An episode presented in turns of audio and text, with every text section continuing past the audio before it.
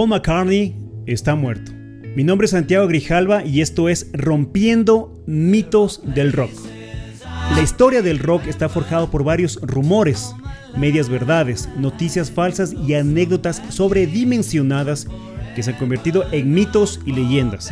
En este podcast analizaremos esas historias y conoceremos la verdad detrás del mito junto a la grandiosa música de nuestros invitados.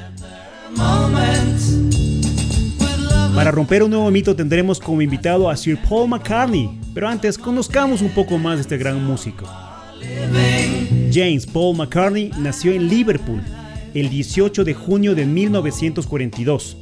Es un cantautor, compositor, músico, escritor y actor británico que junto a John Lennon, George Harrison y Ringo Starr formaron una de las bandas más influyentes del mundo del rock.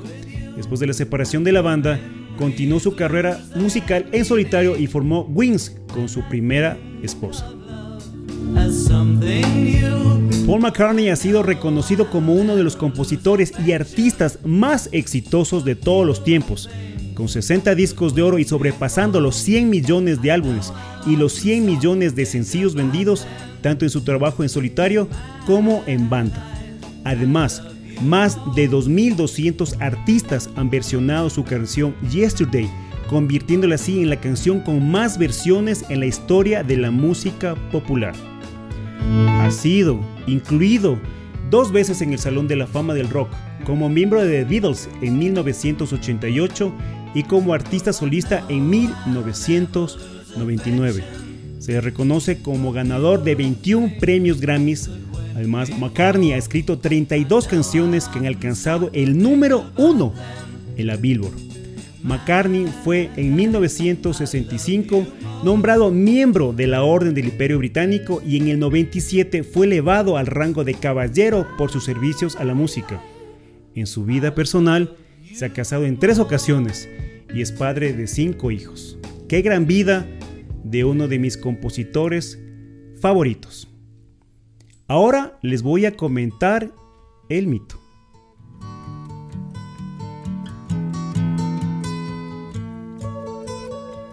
El cantante británico lleva 54 años conviviendo con la teoría de que es el doble del verdadero McCartney. El miércoles 9 de noviembre de 1966, durante las sesiones previas al álbum Sgt. Papers Lonely Heart Club Band, McCartney habría salido molesto e irritado de los estudios Abbey Road tras una discusión con John Lennon, tomó su auto y se marchó, en el que cual sufriría el supuesto percance en el cual saldría decapitado y calcinado tras la explosión del automóvil.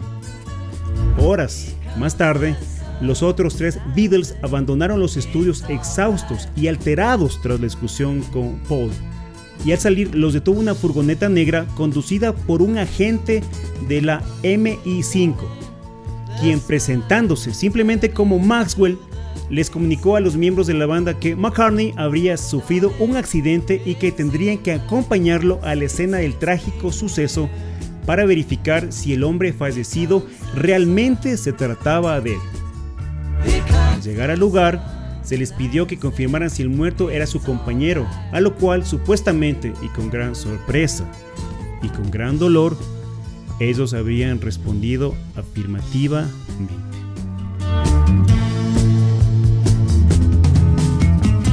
Los argumentos de la muerte de McCartney consisten en indicios hallados entre muchas de las grabaciones de la banda a partir de 1967, algunas de las cuales han sido interpretadas como si hubiesen sido deliberadamente colocadas por ellos mismos u otros, de tal manera que fuese un tipo de acertijo o rompecabezas para ser resuelto por el público. Esto se ha visto hondado y reforzado por afirmaciones de personas que alegan que al escuchar ciertas canciones en sentido contrario se encuentran mensajes ocultos. Además, muchas personas han analizado los diseños de las portadas de los discos a partir de 1967, los cuales esconderían ciertos mensajes que darían pie a intuir que aquella historia habría sido verídica. Es increíble pensar que una persona común puede reemplazar a un genio musical, han llegado al punto de crear Paul is dead, Paul está muerto, frecuentemente abreviado con las siglas PID. Es una teoría que asegura que Paul McCartney supuestamente habría muerto en un accidente y que fue reemplazado por alguien seleccionado desde años anteriores. Tenemos que romper este mito. Primero, hablaremos de la prensa, que luego del rumor publicó notas sobre el tema. En primer lugar tenemos la, la agencia de noticias Unit Press, que el 22 de octubre de 1969 publicó una entrevista con el músico. El mes siguiente, la revista estadounidense Life publicó otra entrevista en la que este desmiente las pruebas existentes hasta la fecha y lamenta que las personas estén propagando este rumor.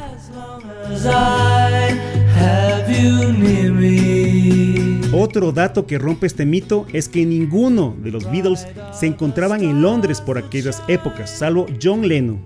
Y el punto más marcado es que en las sesiones del disco Sgt. Pepper's Lonely Heart Club Band comenzarían a partir del 20 de noviembre de ese año, tan solo 11 días después del supuesto deceso de McCartney. Gracias por escucharme y les invito la próxima semana para hablar del príncipe de las tinieblas, sí, el mismísimo tío Ozzy.